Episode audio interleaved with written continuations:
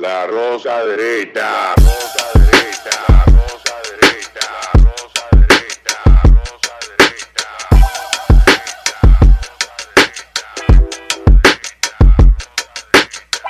Este programa contiene tres hosts groseros. Sus opiniones son totalmente individuales y ofensivas y debido a su contenido nadie lo debe ver. Señores, bienvenidos a otra entrega de La Rosca Derecha. Uy, uy, La Rosca Derecha. Es importante decir, Pedro, que mm, por más que quieran, nunca van a poder llegar a, a comprar las conciencias de los conductores de este espacio, a menos que lleguen al precio. Bueno, El precio, sí. Que, que manden bien. Porque Yo creo en el libre mercado. Esto, esto está, esto está caro. Oye, Yo creo soy el más barato de aquí. Tú Y sabes- yo estoy cotizándome. Antes de, Imagínate an- esta vaina. antes de irnos al, al valor de, de nuestra conciencia, Oye, pero yo, a la yo gente acepto oferta, ¿eh? que se Manden puedan- oferta.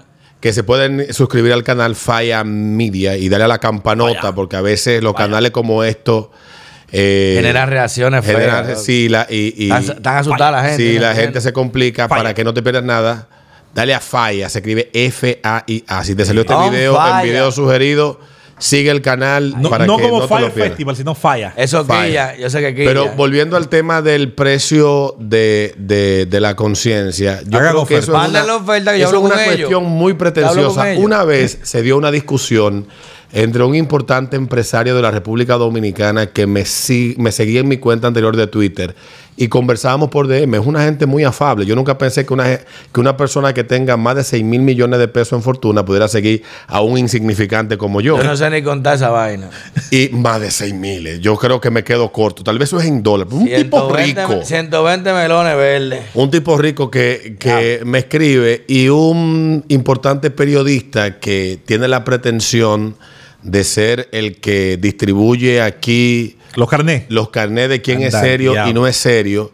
Estabas Parece que- atacando a este empresario y él le dijo, el valor de tu boca lo pone el cheque con el que, con el que a ella llevas comida.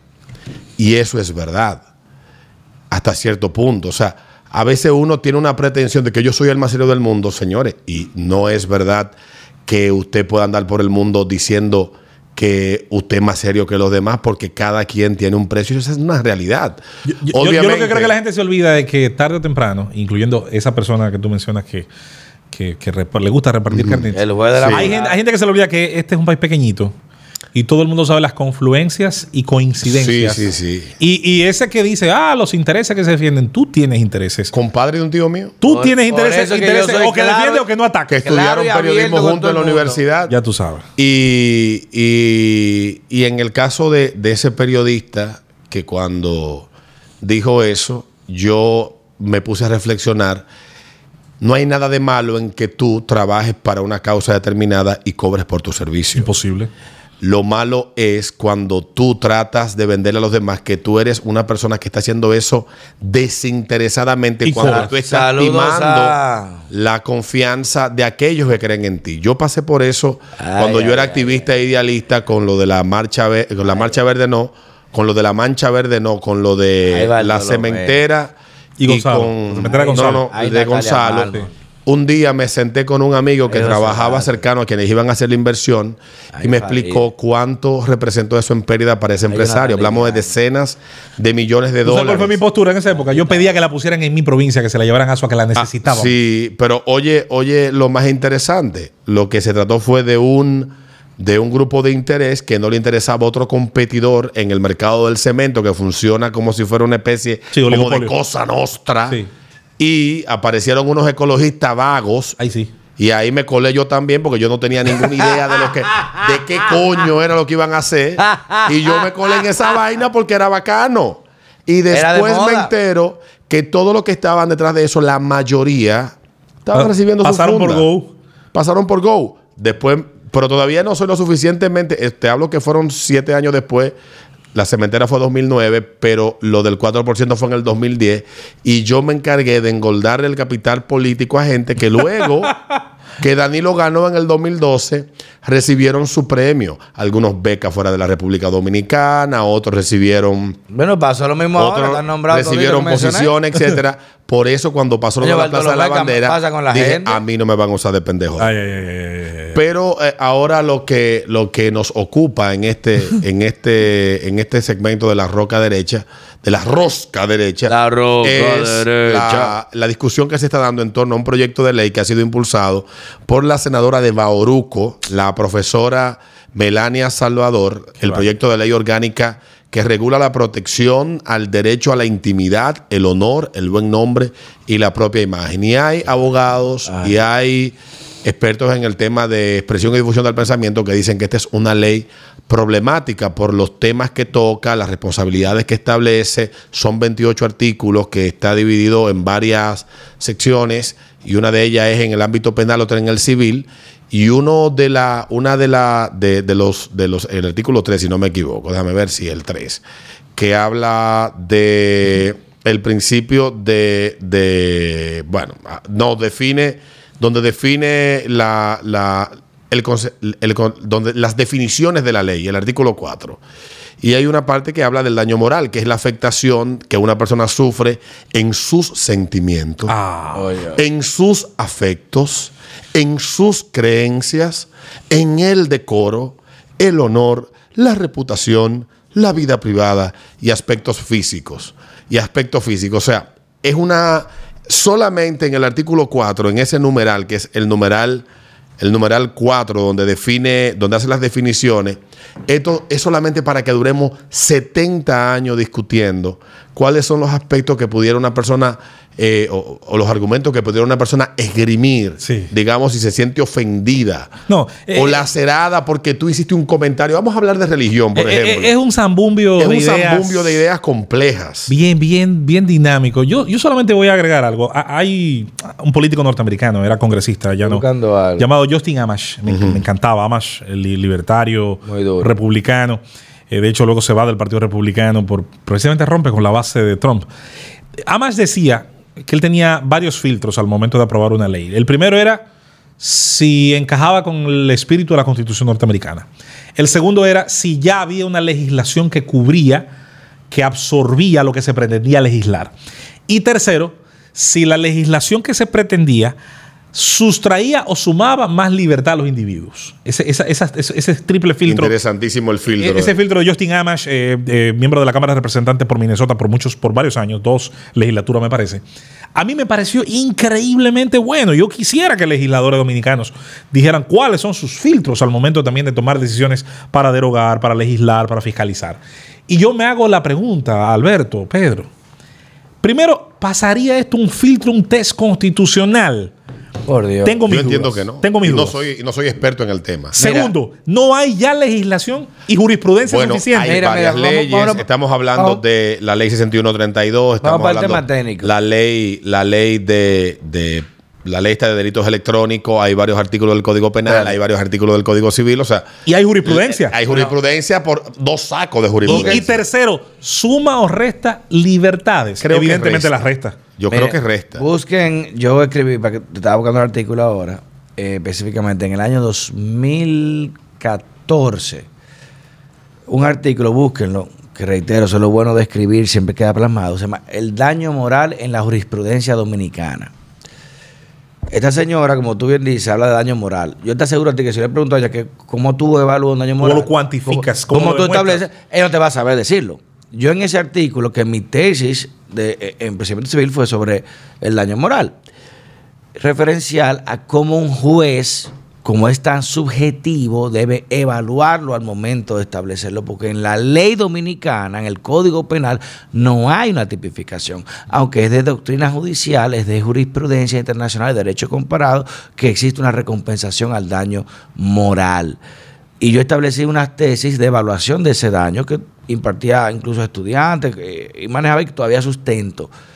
Eh, hay algunos civilistas que no están tan de acuerdo, amigos tuyos como la Pule y otros. Mi hermano. Eh, yo sé, que, pues, imagínate, liberales no están igual de acuerdo con el mismo tema, pero yo respeto su criterio y ahí están los jueces para adoptar una u otra corriente.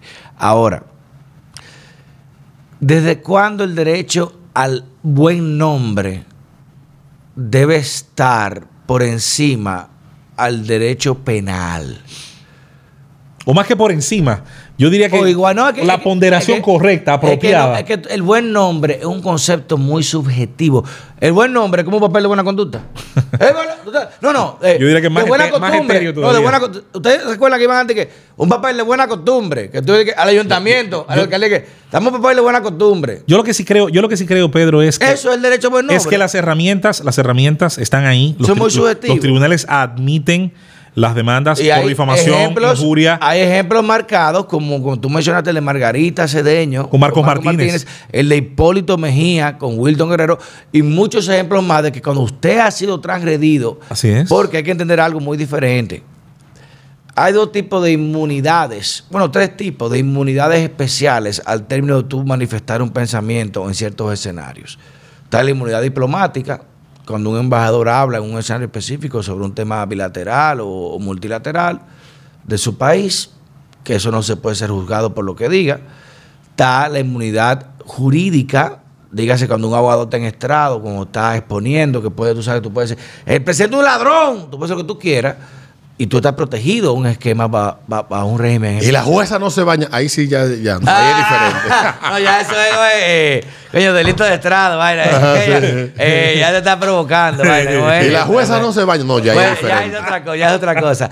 Y está la inmunidad legislativa, que tú cuando estás también en el podio o cuando vas a argumentar cualquier tipo de, de- de- de situación, tienes toda la facultad para decir lo que tú quieras. Ahora, de ahí a tú proteger el buen nombre. No, no, y, y querer ahora. No, porque ahora, ahora quiere inventarse. con constancia penal. No, porque ahora se quiere inventar un cuarto, un cuarto aspecto de inmunidad y es la. Es que el buen nombre me- me causa es la- es ¿Qué es buen nombre? Es la Para ti, ¿qué buen nombre? Es la inmunidad funcionarial. Esta, esta, aquí, aquí se ha pre- Quirino tiene un buen nombre. Aquí se ha pretendido, aquí se ha pretendido. Robert de la Cruz tiene un buen nombre. Vamos a estar claros en algo. Aquí se ha pretendido a los políticos, eh, sobre todo los que son decretados por el Poder Ejecutivo o los que son por elección popular, crearles una especie de burbuja, crear ciudadanos de primera. Va a haber patricios y plebeyos. Los demás vamos a ser plebeyos legales y va a haber unos patricios, que son en este caso los funcionarios, que, que estén en cualquiera de los poderes del Estado, sobre los cuales tú no vas a poder decir algo que ellos consideren afecta a su buen nombre. Ese es que es el problema del buen nombre. ¿Qué es? Antes, buen antes nombre? De, antes de entrar, porque en- tú, tú eres abogado, en términos jurídicos hay, hay referencias que son interpretativas. Eh, una coma en un texto Cambia el sentido. cambia- puede cambiar el sentido Así de una es. sanción. Una coma, por eso hay, hay diferentes métodos de interpretación de la ley. Y hay una pirámide que él señala buenísima de cómo tú haces la juridicidad de las normas para saber cómo interpretarlas. Porque una, una resolución no puede estar por encima de En una ley. la, en la escuela de derecho que nutre la nuestra, y tú lo sabes mejor que yo, que si eres, si eres abogado. No, pues fo- tú eres abogado, no digas eso, La pues. forma es tan importante como el fondo. Es, no, La la, for- forma, la forma es tan importante como el debe fondo. serlo, debe serlo porque es la rigurosidad que tiene que tener el estratema para tú poder saber que todos vamos a cruzar los mismos mecanismos. Eso tú no es puedes irte por una vía rápida. Y- y- y ni por la nosotros- vía- Vete por este lado, no. Vamos y mira, por es, es impo- es importante que se diga porque a veces hay gente que no comprende. Y ahí yo creo que hay un dilema que la sociedad dominicana, dicho sea de paso, algo tiene que ver con lo que hablábamos ahorita de los medios y de la educación. Eh, nosotros nunca nos hemos preocupado por darle a conocer a nuestra sociedad las características de nuestro ordenamiento, nuestro ordenamiento jurídico, que distinto al anglosajón, José que lo, vemos, no que lo vemos en películas. José Luis. No está basado en tradiciones orales, José está basado en códigos escritos. José Luis, Sí. ¿sabes lo peor del caso? Y me da mucha vergüenza. Y saludos a mi profesor de Historia del Derecho, Mariano Rodríguez, muy inteligente, pero que tengo una historia, luego contaré con el que hizo humillarme eh, en mi primer año. y lo logró.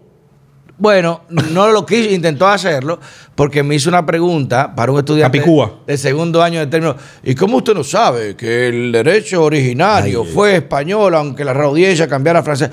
Pero un chamaquito que acaba de entrar a la universidad, segundo semestre, hijo de tu madre, que lo, lo que pasa es que mi papá, y él- mi papá le tiraba muchísimo algo, el caso Van Inter, Ah, Caracas. cosas, el tipo se la discutió conmigo. Y yo le dije, bueno, profesor, escúcheme, no he llegado hasta ese punto en el libro, no, no estamos en ese capítulo. Bueno, un buen estudiante se adelanta a los capítulos, no hay que esperar que lo dicten. Goch. Es otra cosa. Pero después de eso le saqué a por el derecho. Le saqué- me tuvo que poner mía. Y nos saludamos. Sí, es mentira. Dime, es mentira. Mi respeto.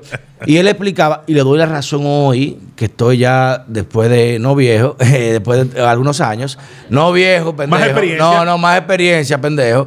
Pero le doy la razón ahora de que dice, no tenemos derecho dominicano. Sí, hay, hay, hay. El derecho dominicano es un Frankenstein.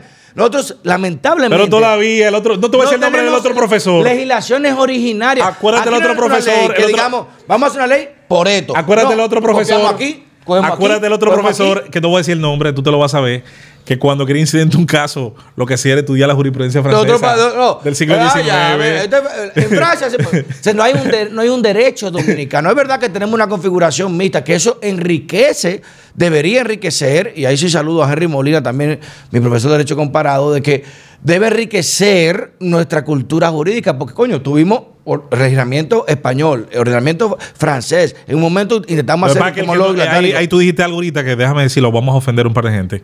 El que no escribe difícilmente puede generar una doctrina. Aquí los, los- Ah, los abogados ya. que no escriben, Viste, yo no quería decirlo así que para no, no no- no han hecho vaciados Ya. intelectuales de alta Escriben un valoración. articulito de mierda. un- Es difícil que puedan generar una escuela de pensamiento. Yo ahí le saco su comida aparte al difunto Pina Acevedo.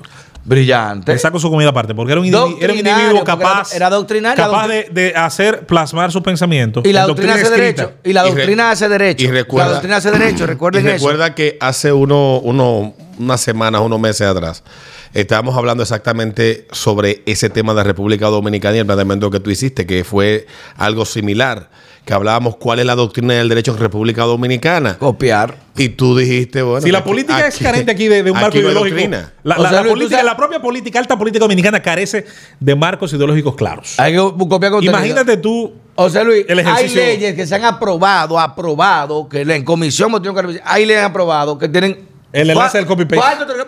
El enlace del copy-paste. Falta ortográfica, hasta del mismo lengua- lenguaje, por ejemplo, peruano, argentino, Sí, que no sí, se sí. entienden aquí. Que después que está aprobada, hay que hacer otra ley para enmendar esa. para protocolos. ¿Tú Pero- sabes lo que es esa pero, mierda? Pero es volviendo al tema de, de lo que se busca regular con esta ley, que a mí lo que me preocupa son dos cosas. Primero, tú hablaste del político dominicano que es como una especie de Frankenstein también, que tú no tienes muy claras sus ideas. no, no, no. Porque No, si no, leo no, hoy una ¿qué? revista, una fast Aquí hay company, derechistas morales que son izquierdistas de eh, mercado. Izquierdistas de mer- sí, o- y, Como y hay, Chris y hay Rock, socialistas liberal en que son, práctica, y hay conservador socialistas comunistas que son teoría. 100% capitalistas, como el, el dirigente comunista que mandaba a la mujer de compra y de vacaciones a Nueva York Y un- hasta que a ella le un cancelaron amigo- la y un visa. amigo que yo tenía- Y le dijeron, Dani "¿A- Alcántara". ¿A, qué usted viene? Y un amigo que yo para tengo en Nueva Twitter. York si su marido está metido en el monte? Y un amigo que yo tengo en Twitter Sí, Manolo, que de día él es castrista y de noche defiende a Trujillo. Sí. Yo digo, pero es que hombre Bueno, por lo menos está es defendiendo este. dos sátrapas del mismo nivel. Pero es, de día le dije que él dite y vaina, pero. Porque- que- porque- Aquí no hay porque- marcos ideológicos claros. Porque, no, no, no. Y creo que cuando tú hablas de dictadores. Aquí la ideología se matan con cheque de administración, hermano. ya Sí, no rifle pero, con pero- cheque de administración. pero en el caso de, de- de- de los políticos y la tendencia que ha habido en Latinoamérica en los últimos, que ha sido una regresión.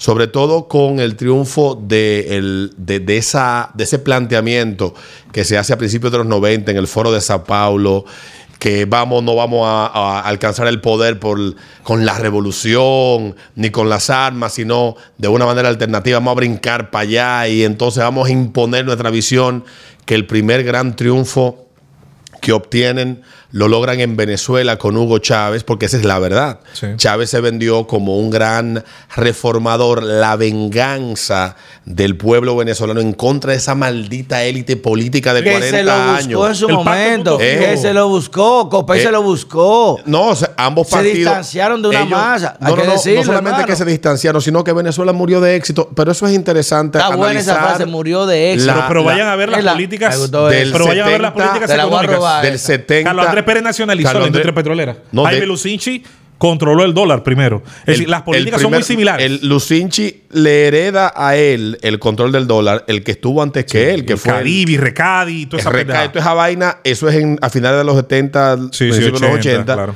Y Lucinchi llega en el 84 y le entrega en el 89 y ya tenía, y, ese- y esa bomba de tiempo tenía 10 años.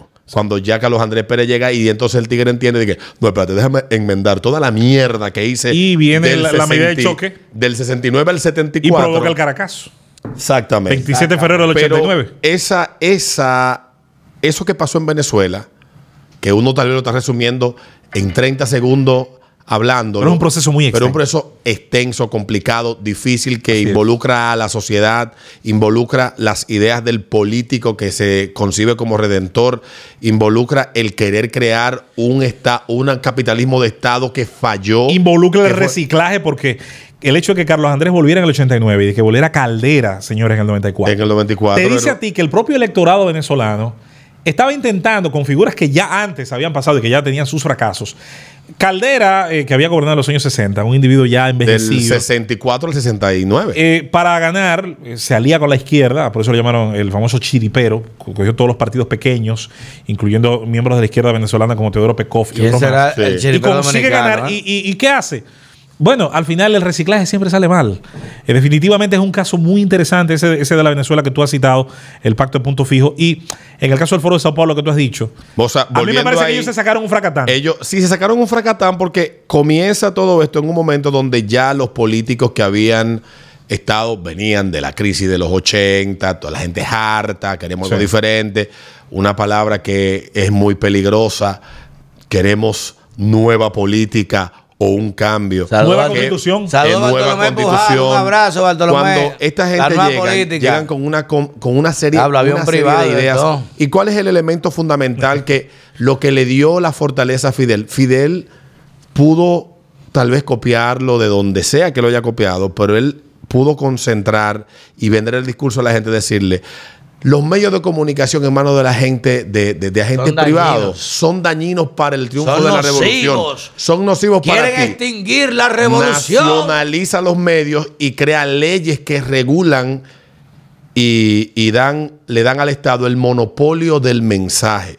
Y, los, pol- y eso empieza a ganar Sí, eso es espacio grave, cuando llega Chávez al poder, que lo primero que hace es cambiar su constitución y, por, y a través de la constitución salen una serie de leyes, dentro de ella la ley resorte, que a través de esa ley se establecieron una serie de responsabilidades ilógicas, descabelladas, ofensas, un- una serie de mierdas que se inventó el legislador. ¿Para qué?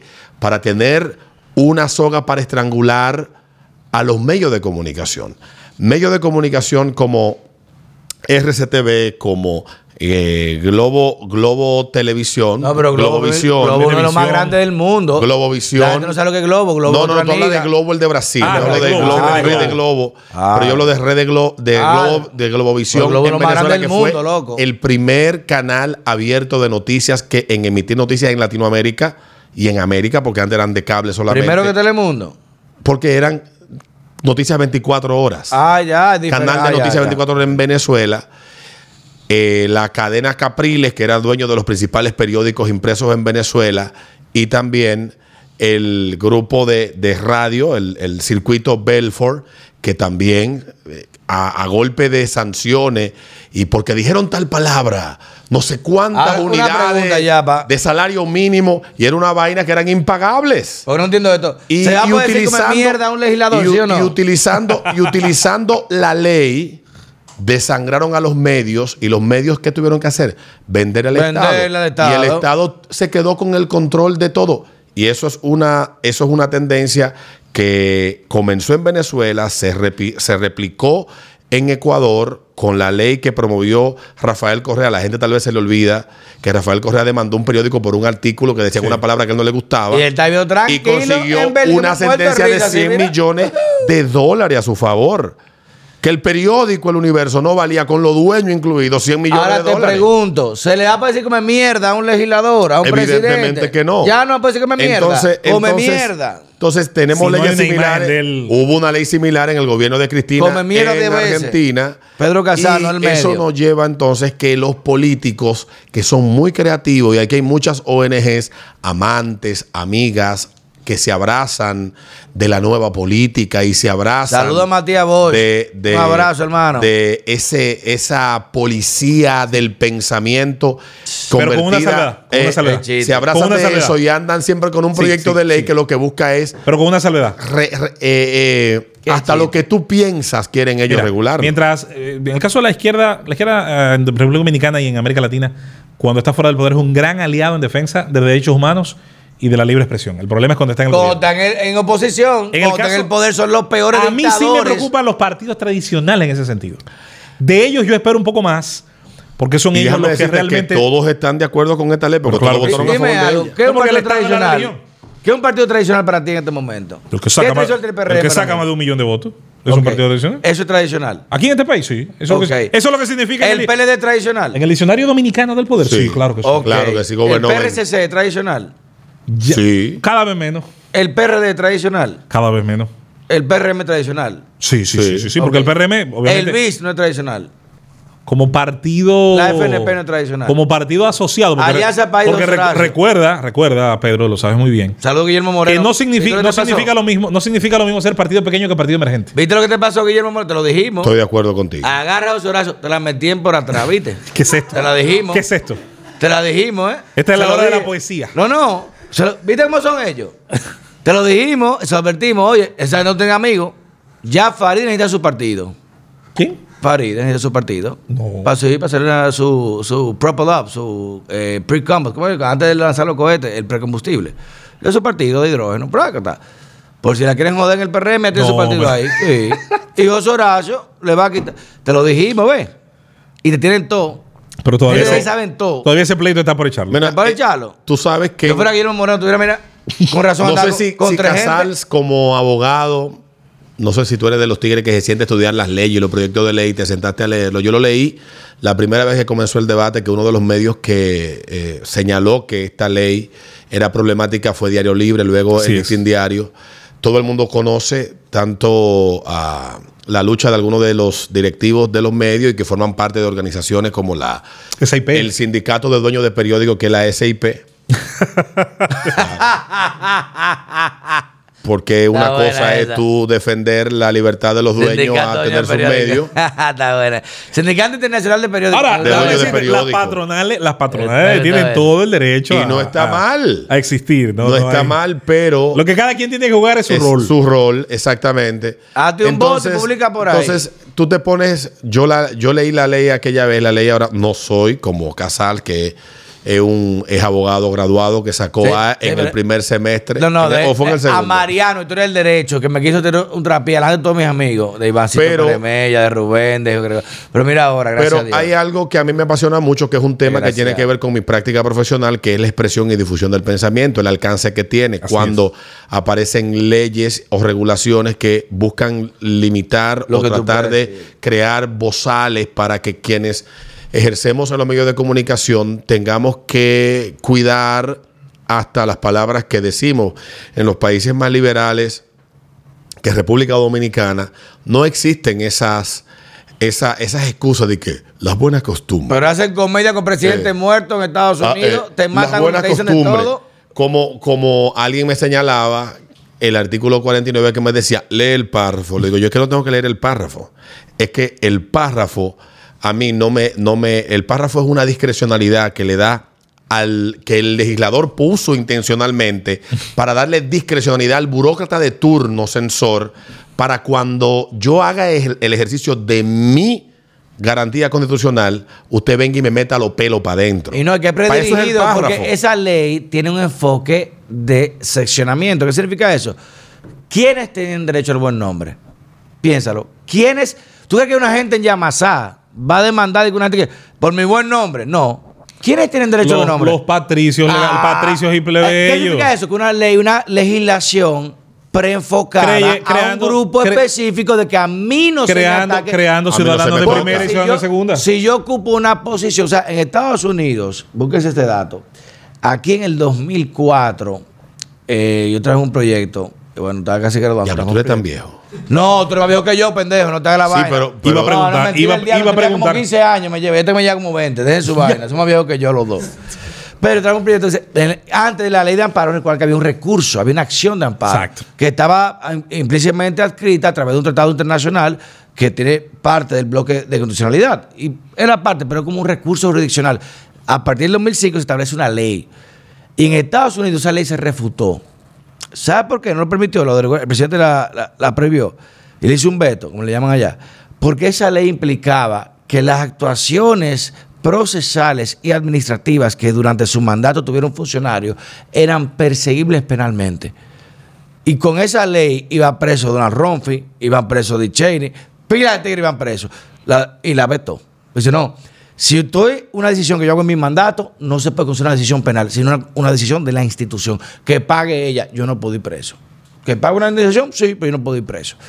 Oigan eso, y por eso nace lo que es recurso de amparo, que es con- directamente contra la persona que maneja la institución, que allá no se aprobó. Con eso refiero de que si es cierto de que carajos, mucha gente, y por la condición de tradicionalidad que tiene un partido o que puede considerarse como tal, puede tener estructura, miren cómo en partidos pequeños que se creen que tienen una superioridad moral y, y- y cuasi aca- intelectual académica de que son una luz. Mejor que los demás. No, no, somos la diferencia. La- como tú dijiste ahorita, la nueva, que ese concepto me aterra. A mí La me da miedo. La nueva política. Porque Pero- todo lo nuevo da miedo, pero hay nuevo que da miedo, otro más que miedo que otro. No existe eso. Lo primero que no existe la nueva política. No, la- para ellos sí, porque ellos son la nueva Pero- política y están repitiendo pero- los mismos vicios Pero convengamos en algo. de la vieja política. Pero, Incluso- no, pero nos, hace, nos hace más daño, tampoco nos perdamos, hace más daño día a día.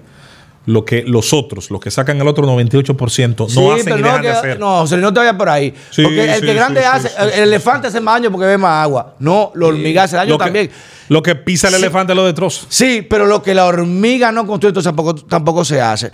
Y entonces, ¿qué tú dices? Una, una abeja es esencial para la humanidad. Si una abeja no poliniza una flor o, o- o- o los frutos, Mira, no tenemos humanidad. yo- de los le- cuatro elementos esenciales para la vida. Para un partido Agua, pequeño, la y ¿qué, es tener éxito para un partido pequeño? Puede ser obtener, obtener, obtener votos, No, un partido pequeño que quiso hacer la o un diferencia. partido emergente, obtener una, una cantidad de votos creciente, que su idea vaya cobijando, vaya haciéndole ganar. Porque la política se hace para, para tener poder, para ganar poder.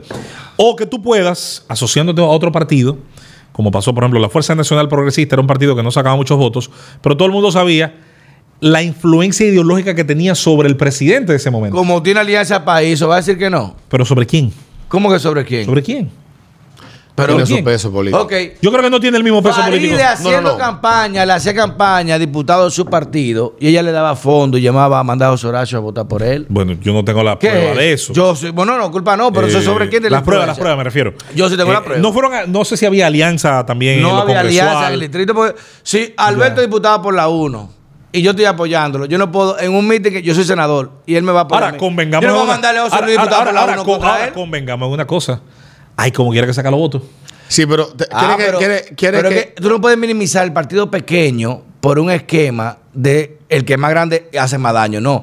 Ese pequeño manda un Pero- peor mensaje. pero la realidad porque es porque salió con, un- con una mandaria a romper un barrilito. Pero y la- ahora le está rompiendo el barrilito a Guillermo Moreno porque tú quieres administrar los fondos. Pero en la realidad, no engaño, pero en la cabrón. realidad hace más daño lo que las bancadas que sí tienen poder Ah, de rechazar o de aprobar no hacen. Mira. no estoy, eso no, no implica, No, no. insisto, ninguna Cuando- connivencia si ideológica. yo llego solo al Congreso, que- yo puedo hacer lo que yo quiera. creo que en la- en la-. No, no vas a poder, porque Yo- por ejemplo no vas a poder aprobar una ley. Tú no, solo. yo no incido, pues me puedo en la, en la discusión que estamos teniendo, Es un espectáculo feo. aquí elementalmente ¿Qué tú hay piensas? algo que nosotros estamos perdiendo de vista y fue lo que comenzamos a hablar al principio. Tú hablabas de, de este legislador que él tiene su triple filtro y hablábamos también al principio de la conversación una sociedad a la cual no se le comunica de forma clara cuáles son las libertades, garantías, derechos, ponle tú los nombres Sí, que sí, te dé sí, la gana, que existen y que están planteadas para que la sociedad pueda encaminarse en la dirección correcta, ya sea vivir en paz, que tú prosperes, que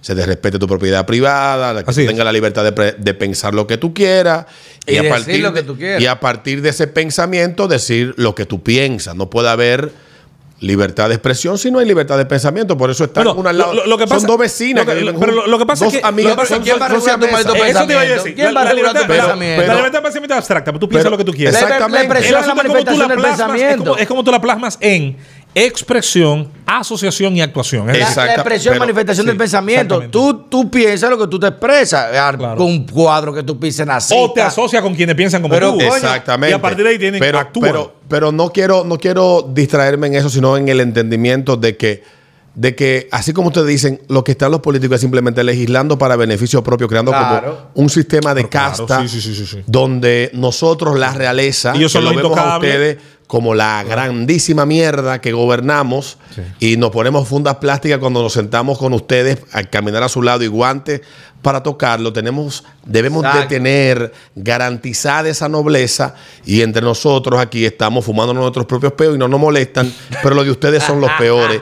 Y por eso nosotros Mira. acogemos, promovemos y aprobamos leyes como esta que en cualquier sociedad donde haya una concepción un poco más clara que la que hay en República Dominicana de libertades es. y de derechos, esto que está planteándose aquí Es terrible. sería completamente inconcebible. Eh, es un retroceso. eh, eh, pasa se parece un poquito, aunque es otra discusión para otro día, al famoso tema de la ley de, de extinción de dominio. Yo siempre me pregunto, al que tiene capacidad confiscatoria, al que tiene capacidad eh, de sentenciarte a prisión, ¿tú estás contento con el rendimiento de ese funcionario? ¿Sí o no? Si la respuesta es no, ten cuidado con darle más poder. Yo Si la respuesta es Ese no, fue mi razonamiento. Si, si alguien que maneja el erario, el tesoro común, donde todos nuestros impuestos van, nos guste o no, esa persona es incapaz de tener un rendimiento en el manejo de esos recursos que a ti, te, más dale que a ti más. te haga No, sentir. no. Tú le vas a dar más. Ya. Entonces es el mismo planteamiento en relación, en a, a la judicatura, Brillante al Ministerio analogía. Público. Brillante. ¿Te gusta lo que hacen con lo que hoy tienen? Bueno, Y más dale más, no yo tengo mi diferencia. Mira. Como, Brillante. como dicen en los... en Al la- revés, vamos a obsesionar. ¿Qué tú tienes? Vamos a- a como, buscarte como por dicen aquí. en la radio y en los televisores de los pueblos, de los campos. Yo quiero aprovechar su tan visto y escuchado programa Ah, ah. para, para decir algo al final. Y lo, lo quiero decir como crítica y como sugerencia a quienes se están identificando. Yo creo que en eso ustedes están haciendo un trabajo extraordinario. Porque por primera vez en mucho tiempo hay unos jóvenes dominicanos que quieren encontrar un norte ideológico, una, una especie de brújula ideológica. En un mundo donde cada vez está más Eh, dispersa la eh, ideología. Sí, sí, y, y han encontrado por primera vez ahora con, con- con- con medios como este, con programas como este, con contenidos como este, por primera vez encuentran cosas con las que coinciden, algunas no. Pero yo le quiero decir algo a los grupos que se identifican como nacionalistas, como conservadores, que se identifican algunos como libertarios, otros como liberal conservadores, eso valdría la pena discutir si es correcto el término. Eh, mucha gente critica la famosa hegemonía cultural que hemos hablado eh, fuera del aire. Yo les quiero decir que no puede haber guerra cultural si no hay oferta cultural. Totalmente. Usted puede criticar la película ahora de este muchacho de Cabral, de, de, de Perejil, usted puede decir que no la va a ver, es su derecho. Pero no le diga que haga una película el de Huello de Moca, hágala usted, o que un cineasta que se Totalmente. considere de la otra línea Espérate, se espérate, atreva. Espérate, Oye, Eso- lo que te eso quiero yo decir. le he hablado. Cuando habló del tema de la Feria del Libro, Sí. yo dije que la derecha Tiene que hacer su ha propuesta cedido cultural. espacios Tiene que- porque ha cedido y no, y, y no, no te Se ha haga- no dejado te haga- acosar. No Tiene te que hacer su propuesta. Se ha Espérate, dejado- no se ha dejado acosar y No vergüenza. Porque la izquierda radical ha sido un eh, ha enfocado lo que es el public shaming y te a todo el que quiere incentivar una obra te la cancelan. Bueno. El que quiere poner un espacio te lo cancelan. Exacto. Te quitan los patrocinios. Sí- sí te, y no. ponen, te ponen obstáculos, no te dan Sí, una no, obra. a mí me parece, Tú lo a- sabes. A mí me parece, a mí me parece que todavía hay suficiente espacio. No, no es verdad, Hay suficiente Luis. espacio. Sí, Aquí el, hay el conservadurismo Dominicana. sigue siendo mayoritario. Coño, a, Aquí- a Zoe Saldaña la cancelando una película por no ser suficientemente negra. Bueno, ¿Qué pero- coño pero- en? República quiero- Dominicana todavía se pueden publicar libros, todavía se pueden hacer espacios culturales, programas. Este es un ejemplo de me dejan en la feria del libro, yo de un manifiesto nacionalista. Mi- mira, no me van a dejar. A lo mejor no tiene que hacerlo ahí. A lo mejor no tiene que ¿Y hacerlo por qué ahí. otra gente puede hacerlo ahí? Ah, bueno, eso hay que denunciarlo. Entonces, ¿por qué no somos iguales? Eso hay que denunciarlo. Eso hay que el planteamiento que tú haces es bien interesante. En el mismo libro que habla, eh, hablábamos eh, en el segmento, en uno de los segmentos. Un mundo aquí, feliz. El, no, eh, Arden, la, Las Arden redes. las redes. Juan Soto Ibarz. la- un libro de. Juan Soto Ibarz, un libro interesantísimo. Él habla de la censura. Hay un apartado que habla de la censura, habla del aparato censor que había durante la dictadura de Franco en España, cómo eso fue mutando y la, cómo funcionaba. Y decía y ponía el ejemplo extrañísimo de República Dominicana que tuvo una dictadura como la de Trujillo, pero que no se daban niveles de censura en ciertos aspectos que sí habían en Francia. Por ejemplo, en la dictadura de Trujillo no era fácil hablar ni siquiera en una esquina en contra de la dictadura, pero tú ibas a una librería y encontrabas un libro que algún tipo había escrito fuera y aquí se estaba vendiendo y tú lo podías leer. Él decía, eso es extraño, es un fenómeno extraño para un dictador, pero había esa ventana intelectual. Y él, él lo señalaba, lo señalaba eh, haciendo la comparación porque él dice que la censura, hablaba de la censura como una forma de, tener el control y la hegemonía del poder. que nunca es perfecta del todo, siempre y tiene cuál espacio. es el gran problema que tiene aquí lo que se hacen llamar conservadores, lo que se hacen llamar de derecha, lo que se hacen llamar nacionalistas, lo que se hacen llamar whatever? Es una debilidad intelectual en su gran mayoría. Porque cuando tú los escuchas hablar, el contenido de sus ideas es menos que la mierda. ¿Cuál es tu propuesta? ¿Cuál es tu ¿Cuál es tu narrativa? propuesta? ¿Cuál- Y yo se lo digo- se lo digo a tú amigos- propones para... Se lo digo a amigos, el problema no es que tú seas conservador. ¿Cuál es la corriente conservadora que tú me estás Sí. Bueno, planteando? porque ¿Qué beneficio te, me- porque me amigos te juntas porque Mm. el que tiene un pensamiento conservador y yo soy muy libertario en muchas cosas, tú lo sabes por planteamiento en Twitter, pero el que tiene una corriente ideológica, una base ideológica fuerte, sabe que eso es lo, lo- lo que uno propone. Sí, pero no es- estoy, no estoy hablando de acá. Estoy Ah, hablando no. de lo que plantea Ah, no, José ya. Luis Ya. para entonces caer en el tema del el asunto como lo de la película, etcétera. Que tú puedes ser crítico, pero rescato completamente lo del degüello de moca. Es que el mercado te lo permite. Haz un guion. Hazlo. Es que el mercado te lo permite. Ahí hay actores. ¿Te va a permitir Es hacer que- un mercado con una película de negros matando blancos? Pero claro que sí. Pero, Pero claro por que Dios. sí. Claro Claro, que que, sí. sí. Ahora lo que hay que tener son los cojones para hacer. ah, eso sí. Lo que hay que tener es el 300, material una colgando. película que Señores, pero acabamos de ver un Oscar como un tipo es un chiste de una mujer calva y un tipo, un negro de una galleta ¿Y qué ocurrió? Pero Y lo cancelaron. entonces- Pero y lo cancelaron. Pero me ento- entonces, La reacción social lo entonces, canceló. entonces, No te permiten hacer historia donde se reivindique la figura te Voy a blanca. poner, te voy a poner un ejemplo. James Bond en Morena, 300, Juana Bon se llama. 300 No, no, no, no. reivindicó la No, historia no, no. grecorromana. Pues entonces Coño. tú estás comprobando de que ustedes no están en la capacidad de dar la batalla porque están negándose a salir a pelear afuera. Eh, la cosa. ¿Cómo que estamos negándose Hay la que Claro pelear, romper que el cacarón, viejo. Hay que Claro romper que el sí. Cuando, Deme la oportunidad. Cuando, cuando GoFundMe le eliminó la cuenta a varios usuarios de Twitter, Con dinero un recaudado. Pana, un pana que se llama Dave Rubin, Dave Rubin, y otro que, y otro que se llama Jordan Peterson, hicieron un live y decidieron, decidieron unirse con otro pana y crearon una plataforma alterna a la que ya existía para crear contenido por paga para que la gente viera pagara por lo que quería ver, no solamente eso, sino también que la gente gastara su dinero con quien ellos entendían que podían Como gastarlo. debe de ser, y ahí Alberto. crearon Locals hace tres años, do- casi, casi, casi tres años. Locals está ahí. Rumble es una plataforma nueva. No, eh, obviamente te van a hacer la vida imposible. Getter es una, eh, es una plataforma que apareció y le estrangularon. Pero hay otra que se llama Gaps, que el modelo y la forma de pensamiento de él se alinea mucho con lo que tú dices. Yo no puedo excusarme, dijo el tipo. Yo tengo que buscar los medios para sobrevivir. Exacto. Yo creé mis propios Bueno, servidores.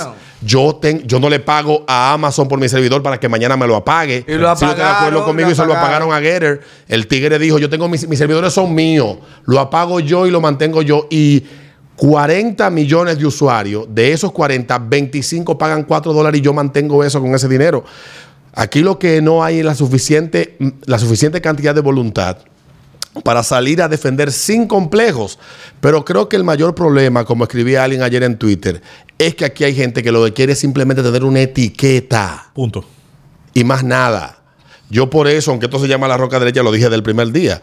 Es que defíneme la derecha, porque la derecha que yo conozco en el, em- No, en el espectro y político. ¿y a la derecha de qué? La derecha de hoy es el la centro de hace 10 años. La, de- No, la- derecha que yo conozco en el espectro político cuando me empecé a interesar por el tema es prácticamente la ausencia de la intervención del Estado en mi vida. Entonces, si el Estado está interviniendo en cada aspecto de mi vida, yo no estoy a la derecha. Exacto. Si, si, si lo que tú defiendes Pero implica, implica que el Estado venga e intervenga, yo no estoy a la derecha. Con privilegios. Entonces, si hay privilegios, Oh, yo no estoy a la derecha. Entonces, no me hables de derecha tan sencillo porque el espectro político, la, la, la estructura de, de- de todo ese lenguaje, toda esa vaina, es difícil de, de- discutir. Tú hablas con un libertario y te dice, y te, tú, tenemos un amigo que él, él niega, él niega totalmente ese espectro que algunos teóricos han planteado que el, el liberalismo, como está concebido entre los liberales much- ma- más anárquicos posible Sí, que, que- puedan que- que es existir. utópico, La que ausen- ya- que no va a exi- no va a gobernar Imposible, no, no, va a haber nunca manera. esa mierda en el mundo Claro que es-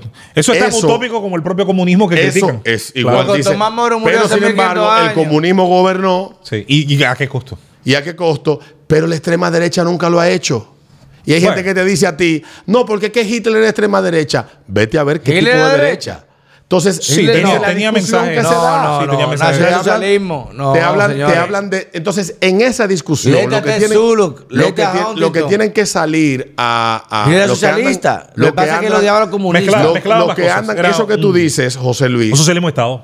Lo que so- el socialismo de Estado yo lo que no estoy de acuerdo. Capitalismo de Estado, más bien. Lo que no estoy de acuerdo Como lo hace es China. lo que no estoy de acuerdo con la película de José María Cabral es que el dinero de los impuestos míos lo utilicen para Ah, hacer no, una claro, película sí, sí, que va en detrimento de la imagen de la República No, y Dominicana. aunque estuviera a favor, yo no estaría en de un acuerdo. momento como el que estamos viviendo, porque ojo, Eso fue un hecho que pasó que todavía no está claro si fueron cinco haitianos que mataron o 45 No hay mil. fosas. Hay diferentes fuentes. No hay No, diferentes. pero no estamos de Ni acuerdo. antropológicamente se ha Entonces, cuando tú haces una película que ya es un el hecho documento, ocurrió, el hecho un documento, pasó. ocurrió el hecho, pero Claro. hay muchas verdades que todavía no se coño, conocen. abuelo, Entonces, en un nuevo. momento como el que estamos viviendo hoy en día, República Limpia Dominicana, en el medio de una tormenta perfecta, un país que está al borde del colapso, una comunidad internacional que está mirando para otro lado. Tú agarras y vienes y sales a susar con mi cuarto. No estoy de acuerdo. Y mira que José María me parece un, un muchacho dicho- brillante, pero él se ha vuelto un oicofóbico porque pareciera.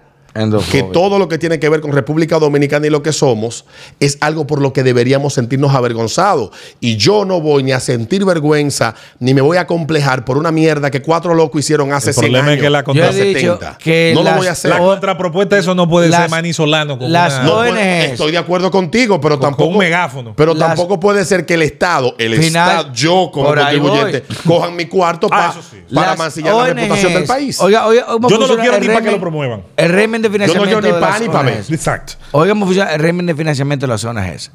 Las ONGs son gente rica que toma dinero de gente pobre, de países pobres, para defender o para decir defender derechos de gente pobre que ellos no quieren saber. Y me parece a mí aberrante. Esa es la analogía perfecta. Las ONG son gente que cobran dinero para escribir artículos y decir cómo la pobreza, cómo atacar el país. Somos malos. Matías Bocho, un abrazo cariñoso, hermano, bendiciones. Son gente que cogen dinero. Eh, Andy Aguar, mi cariño y respeto, con todo el cariño del mundo. Pero- responsabilidad propia. Coño, Al final, Diablo. al final es muy rescatable eso que tú planteas, lo comparto Serio, no, tú- totalmente. Creo que no se puede dar una guerra cultural si tú no tienes una ¿Cuál es tu propuesta? ¿Cuál es tu propuesta? Y, y ese es el gran, el gran, eh, el gran problema que tienen muchos de estos panas que andan ahora y, eh, planteando ideas alternas. Sí, pero con ideas solamente no se vive. es que el antagonismo es lo que rige la política ahora mismo. Entonces, es ser enemigos. entonces, entonces lo, lo importante es que uno entienda, uno comprenda que la balanza está tirada para un solo lado. Pero si tú dices como Casal, ah, pero a fulano tal cosa, vas a encontrar una excusa. Sal y hazlo. Haz como hizo el, el pana de Gaps, haz como hizo el pana de Rumble. Di, el mercado necesita esto, hay una oportunidad de negocio y arriesga capital. Yo, por ejemplo, ahora, para seguir mi guerra cultural, me voy de aquí a hacer una- un ejercicio de apropiación cultural comiendo comida japonesa. Yo también. Diablo, coño. Así que Tú invita, recuerden él invita, seguirnos. él invita, ella lo dio en el aire. Lo dio en el aire. Recuerda que nos puedes seguir en, nuestra, en nuestro canal, en las redes sociales como Falla Media. La Roca Dale a la Derecha. campanita, la rosca derecha y Falla Media. Nos vemos en una próxima entrega. La rosa derecha. Rosa